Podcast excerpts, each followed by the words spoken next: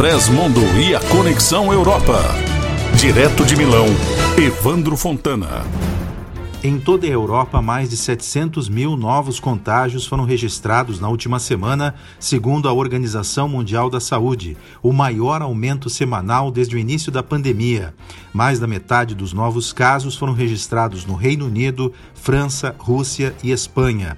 Há um novo registro diário de infecções também na Alemanha. Pela primeira vez em seis meses, o Instituto Robert Koch relatou um número de casos confirmados superior a 5 mil. Nas últimas 24 horas, foram registradas 5.132 novas infecções, enquanto no dia anterior foram 4.122. Desde o início da pandemia, 334 mil pessoas foram infectadas na Alemanha.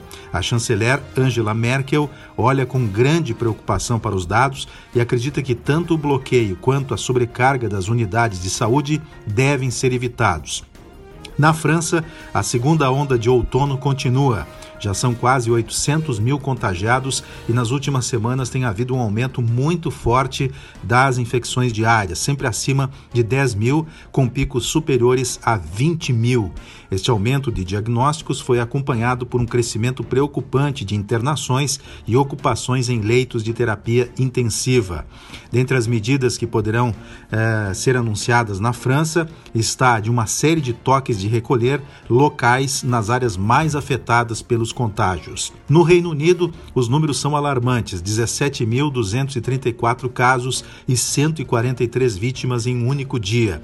Uma chuva de críticas cai sobre o governo de Boris Johnson após o anúncio das restrições em três níveis, porque ele ignorou um alerta de um especialista há três semanas. O prefeito de Londres acredita ser inevitável que na capital haverá um aperto nos próximos dias.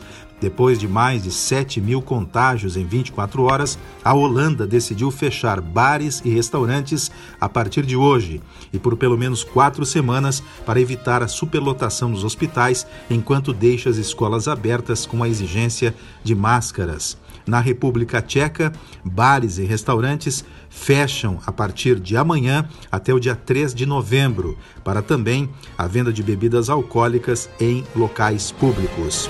De Milão, Itália, Evandro Fontana.